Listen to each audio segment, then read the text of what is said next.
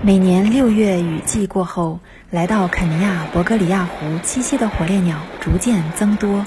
当超过一百万只的火烈鸟聚集于此时，数公里的湖岸被染成一道亮丽的粉色。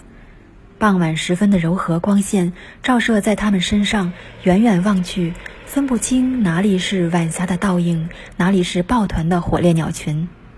驴友们喜欢用“如落英逐逝水，似朝霞映碧池”来形容这一火烈鸟天堂的自然景观。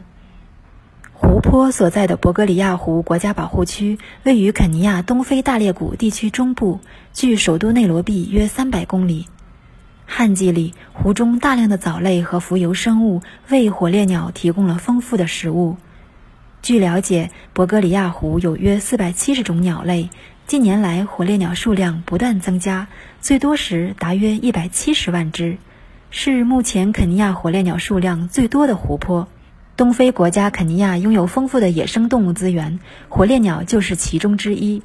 在二零一一年六月的第三十五届世界遗产大会上，由博格里亚湖、纳库鲁湖等组成的肯尼亚东非大裂谷的湖泊系统被列入世界遗产名录。据了解，肯尼亚的火烈鸟分大小两种，其中小火烈鸟数量较多。目前，全肯尼亚约百分之七十五的小火烈鸟生活在博格里亚湖，大火烈鸟也大量聚集于此。当地生态专家介绍说，火烈鸟一般会在繁殖之前翩翩起舞。当它们要在湖边繁育产卵时，雄雌火烈鸟就会一起在湖上跳舞。那些小一点的火烈鸟会非常集中。有时有上千只甚至五千只火烈鸟一起跳舞，它们的舞蹈通常要持续近一周时间，然后起飞飞往附近的产卵地。清晨和傍晚是观赏和拍摄火烈鸟的最佳时机，但是火烈鸟的警觉性非常高，若有游客靠近湖岸，它们会不断地向湖中央一起撤退。